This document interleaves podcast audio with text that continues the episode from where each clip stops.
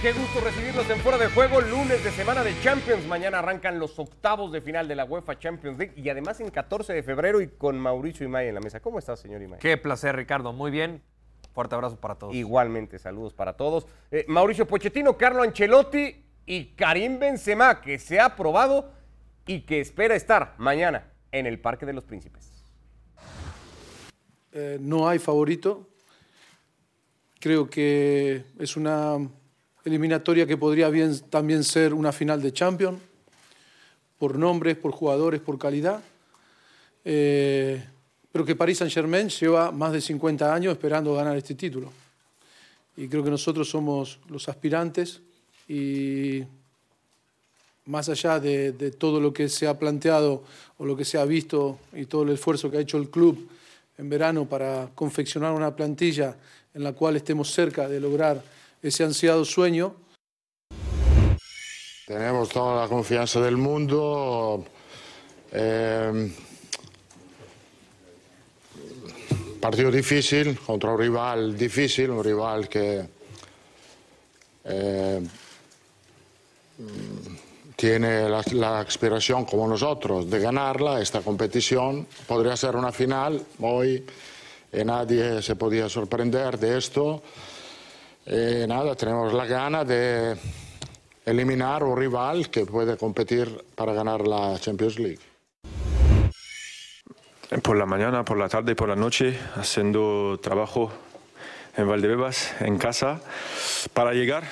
Y hoy estoy, como he dicho, en mi cabeza estoy preparado, pero ahora tengo que ver en el, en el campo, pero yo estoy aquí para, para ayudar mi, mi equipo. Es un, es un gran partido y si tengo que jugar mañana voy a dar todo en el campo. Yo siempre voy a forzar por mi, por mi equipo siempre, porque si no, eh, hoy me quedo en, en Madrid. Entonces, eh, estoy para ayudar a mi, mi, equipo siempre. Si tengo que forzar, lo voy a hacer, pero...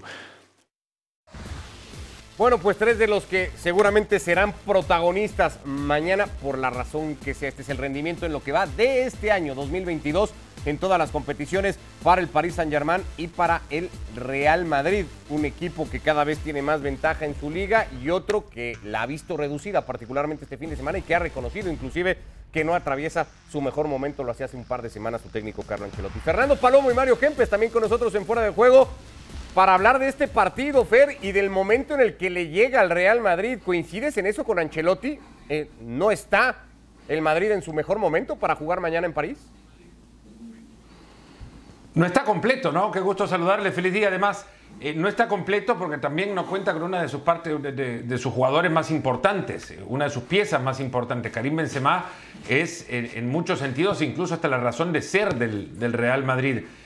Se ha convertido en ello y en las últimas temporadas se ha notado porque además ha logrado eh, aumentar su cuota goleadora, el líder de la liga, eh, en, en asistencias, en goles es el jugador quizás más determinante que, con el que cuenta el Real Madrid y sin embargo no ha podido tenerlo en las últimas tres semanas. Se noten los atascos en los que se encuentra también cuando Benzema no está y no saber en qué condiciones pueda llevárselo. Eh, se lo ha llevado a París o, cuánto riesgo asume si, si, lo llega a colocar en el partido de este martes, creo que es, es lo que le pone a Ancelotti a pensar si en realidad están en buen momento. Contando con Benzema, en buenas condiciones, este Real Madrid creo que se puede considerar favorito para la eliminatoria. Eh, no tenerlo le resta, le resta seguramente algo. Si Benzema, Mario, qué gusto saludarte, ha hablado de la posibilidad de forzar palabras propias del delantero francés. ¿Es porque el Real Madrid está considerando que mañana tiene que jugar sí o sí Karim Benzema? Hola, ¿qué tal muchachos? ¿Cómo le va? Bueno, mira, eh, es importante que Benzema esté en la cancha, no lo vamos a negar. Pero yo creo que Carleto Ancelotti es bastante inteligente como no for, para no forzar a un jugador que es el principal protagonista de su equipo para tenerlo lo mejor durante 10 minutos y después no tenerlo para el partido de la revancha. Yo creo que Benzema tendrá todas las ganas de jugar como tiene cualquier jugador en una, en una eliminatoria con el Paris Saint Germain. Pero creo que Ancelotti es muy inteligente y no lo va a forzar. Por más que Benzema diga que, que él va a jugar sí o sí, va a lo intentar. No, no, no lo veo yo como titular mañana. Aparte que fíjate, hay una cosa que es importante. Pochettino dijo, el Paris Saint Germain hace 50 años que está preparando el equipo para llegar a una final. No eligió peor momento que elegir buscar la final y mañana le toca al Real Madrid en la cual parte dijo él como aspirante. Ya podremos meternos también a los temas semánticos, ya conozco el punto de vista de Fer al respecto. Antes de eso, eh, Mauricio, nada más, eh, sin Benzema mañana, ¿el Real Madrid corre el riesgo de llegar eliminado a Madrid en la eliminatoria? No, no me parece para tanto, pero sí lo equilibra. Yo hace dos meses, mes y medio, decía, el Paris Saint Germain pinta como, como eh, la víctima ¿no? en esta situación y un Real Madrid ¿Ya no? mucho más favorito en ese, en ese sentido. No, si, si, si, el Real Madrid, este Real Madrid, no tiene al 100 física y futbolísticamente a Karim Benzema, me parece que se puede equilibrar. Los dos equipos llegan en circunstancias bastante similares. ¿eh? Ninguno así para tirar cohetes, ¿no? Te refieres ninguno, más a eso, me Exacto, refiero. ninguno. Y uno llega aspirante y otro llega candidato. ¿Quién es candidato? ¿Quién es aspirante? ¿Quién es más favorito? Y lo retomo porque, insisto, ya conozco el punto de vista de Fer. Hoy eh, Pochettino me parece que ha enfatizado eso. Somos solo aspirantes. El plantel más caro de los que compiten por Champions. Sí, y la obligación tendría que no ser... me vas a preguntar porque ya la gente lo conoce también. No, ¿o no? sí te voy a preguntar, pero voy a empezar pregúntale, por Mauricio. No, pregúntale no, no. primero, Fer, por favor. por no, no, pregúntale. No, no- no quiero que se sienta Fer, por favor, pregúntale. Voy a pregúntale. No, no, porque estás insistiendo que ya, la, ya conoces mi punto de vista, la gente no conoce. Claro, claro, tienes razón, Fer, A mí me adelante. parece que, que la declaración de la declaración de Pochettino es un- una afrenta muy valiente, considerarse aspirantes a ganar la Champions, por mucho que aspirante y candidato parezcan lo mismo. A mí me parece que, el- que lo diga así públicamente y que se considere como tal, como una, que no lo diga como una obligación, pero que se crea capaz de que este, de que este equipo está para ir a aspirar por la Champions League, me parece de, de valientes, por mucho que no lo veas así. No, es que a mí me parece que en el contexto. Es que me eso- parece que Pochettino está abriendo el paraguas. Claro, Mario, es lo que ha hecho. que. Ah, es lo que Porque acaba de. Es que es eso, Mario. Acá hay, acá hay una. Claro. Acá hay No, no, una es- cosa es que ese- ¿Cuál es la diferencia de, de ser aspirante a ser candidato? Oiga, señor. no, no, no, mismo. cual- Por eso, pero te digo que eh, de cualquier manera el paraguas está abierto. Si llueve, truene o caiga, caiga piedra, él ya se ha cobijado bastante bien. Pero acá hay una cosa que, es verdad. Los dos no llegan en su mejor momento. El Paris Saint Germain necesita en muchos, muchos momentos de tener la pelota y acercarse al arco para hacer el gol. El Madrid no. El, el Madrid es muy práctico, sabe jugar esta clase de partido, que tenga una o dos opciones y es más que suficiente porque te va a meter un gol. El Paris Saint Germain tiene que tener muchísimas ocasiones. El Madrid, tal y como está jugando ahora y lo está demostrando en la liga, muy poquitas ocasiones y te marca un gol. En el contexto, Mauricio, en el que lo ha dicho la, eh, Anche- eh, Pochettino, perdón, la sensación es la que dice Mario, ¿no? Por lo menos yo la comparto. No, no, favoritos en la eliminatoria no. No, no, candidatos no. Aspirantes solamente. Hay una diferencia importantísima. Pero tiene razón. O sea, puede ser que esté abriendo el paraguas, pero también tiene razón. Hoy no puede Gracias, ser candidato, Mauricio. hoy no puede ser candidato, no, por favor. Hoy no puede ser candidato el Paris Saint Germain a ganar el, el- el- el este título de la. Champions con este trabe- eh, plantel y con lo que viene mostrando en cuanto a funcionamiento se refiere. Bueno, ese ya es problema. El funcionamiento es el problema de jornada él. tras jornada defiende tan mal Pero- como el Paris Saint Germain. Lo- pero hoy lo defendió, hoy lo defendió en la conferencia de prensa. dijo, no ataco como todos Ah, ustedes bueno. quisieran que ataque, pero soy la mejor defensa de la liga. Lo, lo resaltó Pochettino. ¿eh? Lleva seis meses defendiendo a Mauro Icardi, que es uno de los peores delanteros que debe haber hoy en el fútbol de Europa. ¿Cómo no iba a defender esto? ¿No? ¿Cómo no iba a defender a sus defensas? Que seguramente mañana sus centrales serán Marquinhos y Kimpembe, ¿no? Ante, ante la falta de Ramos, porque en el plan original, por lo menos lo que había trascendido desde París, es que para el partido de mañana jugara con una línea de tres centrales. Al no tener a Sergio Ramos, va a tener que volver a jugar con dos, Marquinhos y Kimpembe, Nuno como lateral por eh, izquierda y Hakimi por derecha. Ya tiene a Diallo recuperado de la selección de Senegal, que jugó toda la Copa Africana y salió campeón del continente africano jugando de central, siendo pareja de Koulibaly. Eh, dos equipos con mucha pegada, ya explicaba Mario, tal vez Fernando, las diferencias de uno y otro en cuanto a la- las opciones que necesitan para hacer daño. Así les ha ido en la temporada y así han rendido en ofensiva. Los goles que tiene el Real Madrid en la temporada, 72 marcados contra 28 permitidos. ¿Quién de estos dos equipos ataca mejor, Fer? Es una, son, equipos, como ya lo decía Ancelotti, bastante similares. Y les gustan los dos lo mismo, tienen los mismos problemas. Me da la sensación, incluso cuando, cuando se, se sitúan en el, en el campo del contrario, les cuesta muchísimo abrir espacios a defensas cerradas, a líneas de, líneas bien pegaditas, a líneas de 5 y 4, con 9 jugadores ahí cerca de ellos, una defensa disciplinada, eh, con todo el equipo comprometido, le genera muchos problemas. Ahora, esto lo tiene menos asimilado el Paris Saint-Germain cuando no tiene la pelota que, que sí lo tiene el, el Real Madrid. Hablo esto en la defensa en función de quién puede llegar a atacar mejor este, este martes. Eh, el Real Madrid tiene, al margen de la presencia o no de Benzema, el, Real Madrid sabe que cuenta con una ventaja cuando tiene el espacio por detrás de los centrales del, rival. Y el Paris Saint-Germain va a ser obligado a atacar. Digo, la obligación, si algo la, la tiene, si no de ganar la Champions, de, atacar en su casa, por lo menos, de parecer un equipo que quiere el protagonismo del partido. Y el Real Madrid sabe perfectamente que esto le viene de maravilla para soltar en velocidad a Asensio, para soltar en velocidad a Vinicius.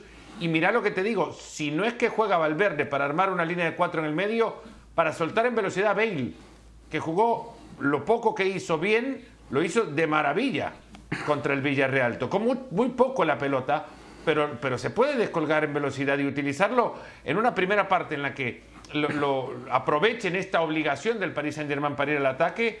Eh, a mí me parece que con herramientas el Real Madrid ante el Paris Saint-Germain ataca mejor.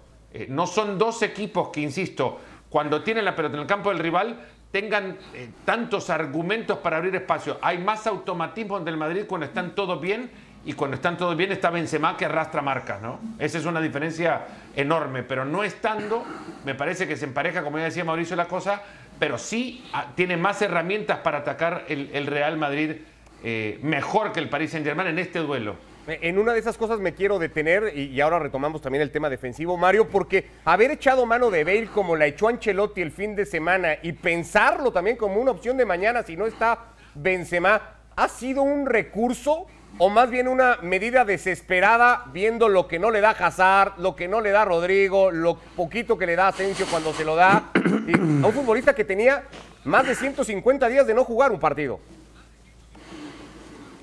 Y la verdad que le hizo muy bien, ¿eh? No nos equivoquemos. Como dice Fernando, la tocó muy poquito, pero las poquitas que la tocó se hizo presente y a punto estuvo de marcar un par de goles.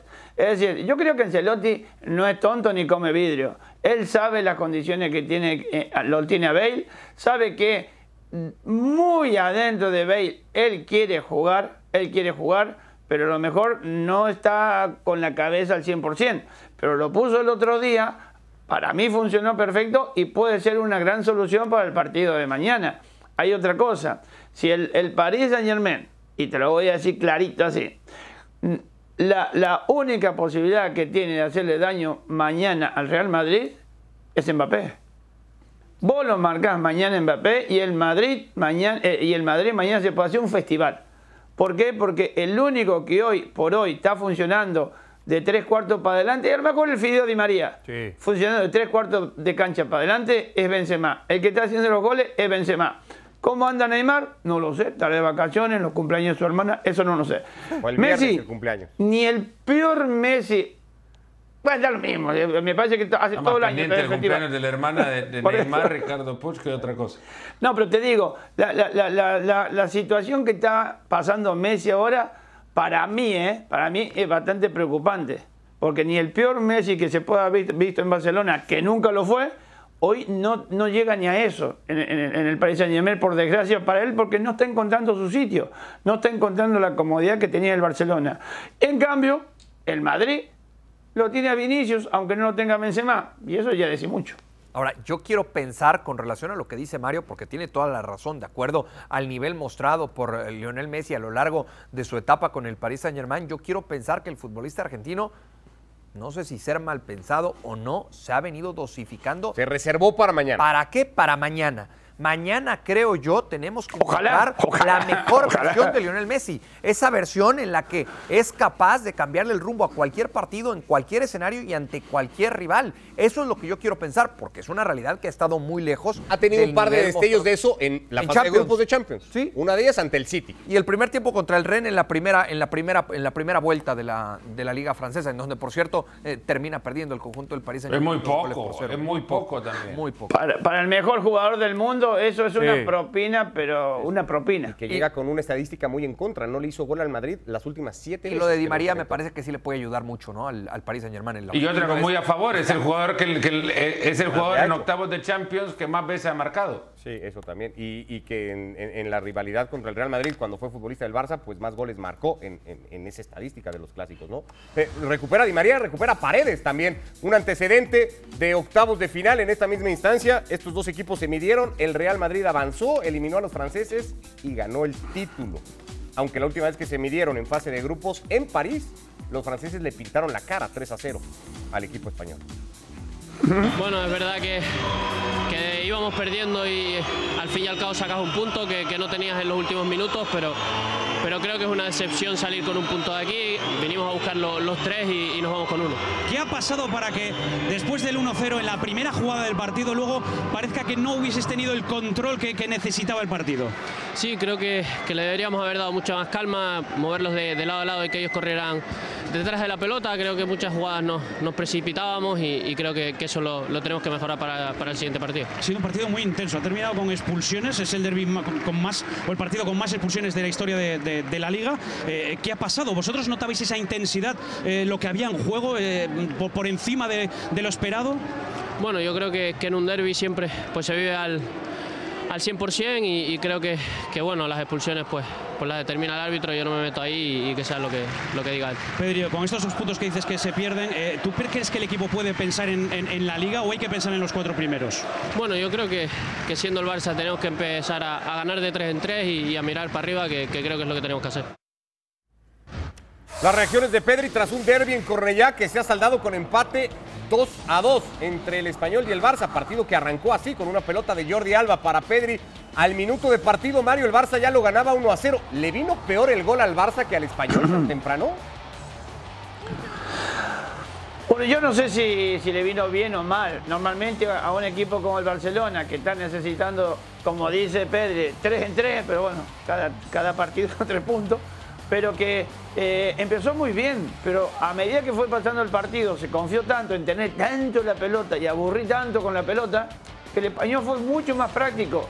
Empezó a, poner la patita más firme, se, hizo, se empezó a hacer respetar, empezaron a sacar la tarjeta amarilla y, creo que por, de entre los 90 minutos fue mejor el español, a pesar que el Barcelona lo tuvo que empatar. Chance de Adama Traoré, que tapaba a Diego López, cabezazo de Ferran, que iba desviado, y luego Fer, golazo de un español que a esas alturas ya había equilibrado el juego y que conseguía un premio a eso con este pedazo de gol. Sí, y mejor jugador para conseguirlo además que Sergio Darder en ese momento del partido no había porque se había encargado de controlar la mitad de cancha. El Barça cambiaba para el complemento, se iba tocado Araujo, de hecho parece que no llega al partido del jueves y habrá que ver cuántos más se puede perder ante el Napoli. Eric García en su lugar, Mauricio, para que otra vez caigan muchos Eric García, cuestionamientos a Eric por García. Antes este gol anulado, bien anulado, ¿no?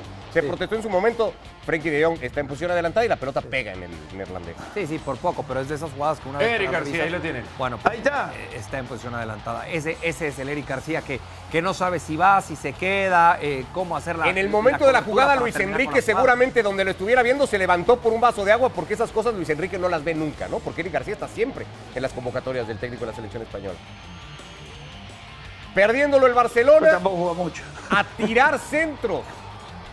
Y en una de esas, Luke de Jong de cabeza le vuelve a rescatar Mauricio puntos a Xavi Hernández. Sí, sobre el final del, del- del partido, ¿no? En una de las últimas eh, jugadas del, del mismo y es otra vez esos encuentros que te, que te generan eh, dudas, ¿no? De este equipo y del trabajo que está haciendo Xavi. Venía de una muy buena presentación en Liga como había sido ante el conjunto del Atlético de Madrid con todo lo que había dejado de hacer el conjunto colchonero y ahora se encuentra con este, con este empate que rescata sobre la hora, insisto, de esos partidos que muchas veces te generan más dudas de lo que está pasando con el conjunto. Si ante el Atlético de Madrid había dado dos pasos hacia el frente el Barça, ayer dio uno para atrás, Fer.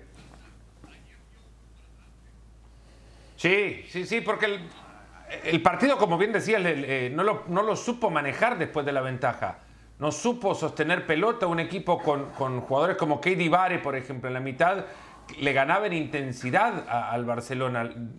Desconectaron totalmente los circuitos que podían encontrar a Busquets eh, asociándose con, con Pedri o, encontrando a Gaby, Gaby muy tirado sobre el, sobre el costado, eh, perdió control del partido, a ver si es que el español tampoco lo tuvo, el partido se convirtió en, uno, en un duelo más de intensidad y de choque, que se jugaba más a lo que quería entonces el español. Había que encontrar también que el español venía con una racha negativa encima, no había ganado en el 2022, sigue sin ganar en el 2022, en el año, en el año calendario, pero en intensidad ya lo estaba superando, por eso decía que cuando llega el golazo de, de Sergi Darder, no había mejor eh, representante del español para conseguirlo porque partía de la mitad de la cancha, de por lo menos combatir y hacer competitivo a su equipo desde la mitad de la cancha y un jugador que lo estaba logrando era él. Entre él y Keidi Bar empezaron a conectar para que el, el Barcelona se viera lejos de tener la pelota,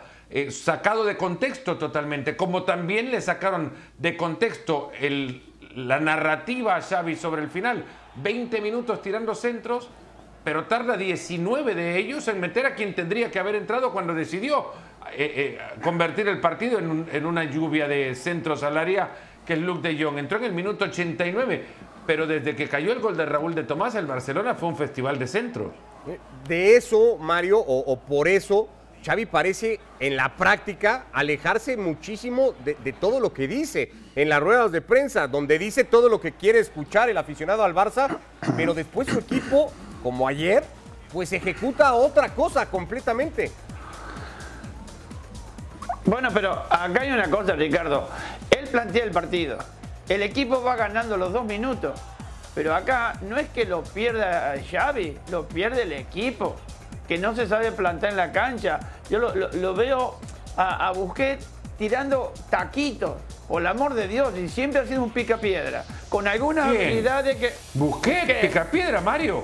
Hermano, ayer tiró un No, taquito. Mario, por favor. Iban perdiendo 2 a 1. Busqué ayer. picapiedra, Mario, Bueno, por favor.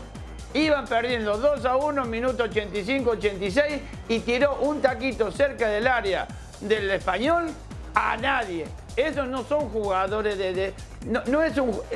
Busquets siempre se ha destacado por ser Xavi, Iniesta. Robaba, tocaba y pasaba Pero fenomenal pica todo. piedra, Mario, por Ahora- favor. es- te ahora lo digo con el perdón de todo, es una falta de respeto. es que, es que, pero vos, ¿qué, ¿es tan inteligente jugando?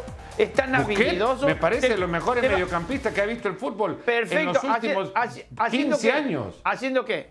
Así, eh, distribuyendo Robando- pelota, Ah, llegando con vale, tiempo, pero cortando no líneas de pase, pero no distribuyendo gambeteando. pelota en la mitad de la cancha con una Yo voy, inteligencia yo voy a la brutal. gambeta. Yo voy a la gambeta. Un la taco para prolongar No, la pelota de Dembélé cuando a- Dembélé va a un lado y nadie. él va para otro. A nadie. No, no es Ronaldinho, no es brasilero. Él tiene que hacer lo que siempre hizo, robar y tocar, robar y tocar. Y si tienen la oportunidad de que creo que lleva dos goles en 20 años, también pegarle al arco. Pero cuando vas perdiendo 2 a 1, no te podés dar el lujo de tirar un taquito. Pero Yo Mario, es, una- respeto es un mucho, recurso en ese momento también. Yo creo re- que tam- caerle a palos por, por No, un no, no, momento si yo no le- puntual, le un caigo. detalle en el cual, en el No cual le- por recurso cae en eso para tratar de encontrar un compañero que recorre dos metros para el lado en el que no lo esperaba recorrer, me parece también. Perfecto. Pero yo no, No sé, lo un- veo. un- no, lo no- veo a- comparto. no lo veo a Busquets habilidoso. La habilidad de Busquets es la, simplifi- la simplificación del juego. ¿Y, y Y eso no es una que- habilidad tremenda? No, Vos lo jugaste el juego. es- es dar- Es complicadísimo es jugar fútbol. de las y él hace de las cosas muy simples. No se le dio el partido ayer, pero caerle a decir que. No, no, no, no, no, no. En ningún, en ningún partido me ha demostrado a mí que puede gambetear 3 o 4. Que de vez en cuando te hace una figurita y decís, wow, y te sorprende y me sorprendo. Pero que tenga que ser habilidoso, gambetear 2 o 3 y dar un pase en profundidad para el gol, no lo he visto nunca. Por eso te digo que hay momentos para disfrutar. Y hay momentos donde el, el, el smoking lo tenés que dejar eh, colgadito en el perchero y ponerte el, el monito de laburo. Y Ah. eso es lo que, a lo que me refiero. Abrazo, Fer, Pero Mario. bueno, Gracias, como siempre. como. Hasta la próxima. Gracias, nos Y lo dejamos a Busquets ahí. En esta semana, seguramente en fuera de juego. Antes de cerrar al Barça, algo de lo que decía Fernando Mauricio para retomarlo nada, más, porque mete a De Jong muy tarde, si esa es la sensación, pero De Jong con un gol le vuelve a rescatar puntos. Ya son ocho puntos sí. que le ha dado un futbolista que Xavi Sí, ha básicamente despreciado, que no quería. Sería décimo de la tabla en España, ¿eh? Y- sin Luke De Jong. Y por un futbolista al cual también se le destrozó a Kuman, ¿no? En su momento. Tal, Tal cual. Y, Y, hoy, yo creo que por eso Xavi se desmarca de él, ¿no? Y dice, mientras menos lo ponga, mejor. Claro. Pero no es cierto. el tema es que entre más lo pone, más, más le responde. Y, y mientras le esté entregando esos resultados positivos, ningún técnico se puede dar un tiro en el pie. Lo tendrá que seguir utilizando, por más que no le guste.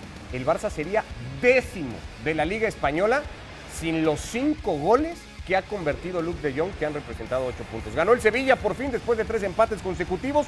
El partido había sido en viernes y ya le ponía para el sábado que jugó el Real Madrid mucha presión encima a los de Carlo Ancelotti. Sí, eh, porque rescata, rescata este triunfo. Cuando venía, venía de resultados que le habían eh, costado trabajo, o de partidos que le venían costando trabajo al conjunto del Sevilla, bueno, pues este es oxígeno puro y después se combina con el mal resultado del Barcelona. Arrancó Corona para que saques pecho y lo hizo bien además el futbolista mexicano. Me parece que se siente cómodo con alguien que conoce a la perfección, como, co- como es Julian Lopetegui. Lo conoce muy bien y lo seguirá utilizando y aprovechando donde más puede rendir. Salió de cambio después para darle espacio a Rafa Mir. Victoria sufridísima para el Atlético de Madrid ante el Getafe. El tema es que entró Rafa Mir hizo gol. Sí, además, ¿no? Por el futbolista que saliste tú, entró al campo y marcó. El Atlético de Madrid, insisto, ¿eh? ha sufrido, ha batallado para ganarle al, al equipo de Quique Sánchez. ganándolo a lo Atlético, ganándolo a lo Cholo, ¿no? Eh, me parece que esa reacción eh, de cómo festeja Diego Pablo el Cholo Simeón el final del partido, pues eh, nos confirma y nos refleja a la perfección lo que ha estado viviendo a lo largo de los últimos días, tanto el cuerpo técnico como el equipo. Hermoso, ¿quién iba a decir? Este que tanto se ha equivocado en defensa es quien iba a resolver en área arriba. Queda esa lectura o ese análisis, ¿no? El Atlético Madrid sigue permitiendo un montón de goles que el Cholo Simeone pues ha tratado de encontrar soluciones, primero explicaciones y luego soluciones. Eh, gran temporada del Betis, semana a semana lo seguimos diciendo, es lo la misma historia con este equipo. Fue a ganar al Ciudad de Valencia 4 a 2, tenía el partido muy encaminado, bajó un poco me parece el ritmo, se lo complicó solo, pero después fue capaz de reaccionar de nuevo. Además de lo bien trabajado que está el conjunto del Betis, es de esos típicos equipos que cuando están confiados les empieza a salir de absolutamente de todo, ¿no? Y es lo que está viviendo el conjunto bético. Por cierto, 500 partidos de Andrés Guardado, que no es poca cosa. No es poca cosa para hablar de los mexicanos. Hubo minutos también para Diego Lainez. Los dos entraron de cambio y sí, Guardado pudo sumar esa estadística que es Aunque les duela algunos.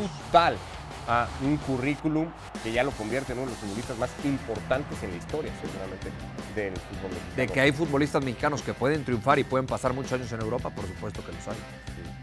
La Real Sociedad Eh, ganó a... Ese sí fue como con, No, no, no, como es que sí lo es. Creo que después otro debate que me parece que es el que más actual es de Andrés Guardado es en qué estado está Andrés Guardado y para qué sigue estando Andrés Guardado. Muchos Una partidos- cosa no tiene nada que Muchos ver. partidos como capitán en el, El Betis. currículum no tiene nada que sí, mucho más cobijado de lo que luego podría quedar parado o exhibido a veces en selección nacional. En el Sí Betis porque, es, sí, porque es otro dibujo táctico. por eso está mejor cobijado en el Betis que lo que está en selección. Así está la clasificación. El Sevilla le quita dos puntos a la ventaja del Real Madrid, que sabía que lo importante era que no perdiera en la cerámica. Salió con el empate a cero ante los de Unai Emery. El Betis sigue cómodo tercero. El Barça, solo por diferencia, se mantiene por arriba del Atlético de Madrid. Por eso la sensación de que el punto era insuficiente. Cinco de los grandes goles marcados y que se vivieron en la señal de ESPN Plus. Uno de estos, este, ¿no? El de Sí. Sergi Darde. Impresionante. Sí, sí, sí, un golazo. La manera en cómo, en cómo le pega la pelota con parte interna y al poste más lejano el guardameta rival. el número 4. Vean lo que hizo el Tico Gamboa. Sí. Uno de los cuatro que se comió el. Bayern Múnich. Le encantó este gol al productor. Pero es que es un golazo, ¿no? Sí, sí, sí, es muy buen gol. Sí, ¿O no? gol. Primero, ¿O no? primero por el túnel y después por la, por la definición, la manera en cómo le pega la pelota. Sí, claro que es un golazo. Un pedazo de gol impresionante para un Bayern Múnich que fue sorprendido en esta jornada en Bundesliga. Número 3, en Kunku, en la victoria de Leipzig sobre el Colonia, que parece que de a poco, ¿no? Después incluso de haber cambiado de técnico y de tal, vuelve a acercarse a los puestos para los que está diseñado este equipo. Buen gol de. El número 2, este, el cuarto que marcó el Betis, Nabil Fekir. sigue siendo un futbolista importantísimo para él. Importantísimo, importantísimo. Y mira que pasó algunos partidos eh, suspendidos, sobre todo en Europa League, y aún así eh, eh, el conjunto supo cómo, cómo superar cada uno de los obstáculos. Pero sí, me parece de los jugadores más importantes que tiene el ingeniero. Y también de la goleada que se llevó el Bayern Múnich, llega este. Sí, sí, el, el productor estuvo atento de lo que fue este partido el pasado sábado, estaba feliz con lo del Bochum. Feliz y, y- y con los goles también, por supuesto. Han sido, han sido buenos goles y merecían estar en este. Todos, por cierto, en la plataforma de ESPN Plus, porque ya lo saben, cada fin de semana la Liga y la Bundesliga están aquí en la plataforma de Líder Mundial. Nos vamos, Mauricio, gracias. Placer como siempre, Por favor, y en 14 de febrero. No se puede pedir más.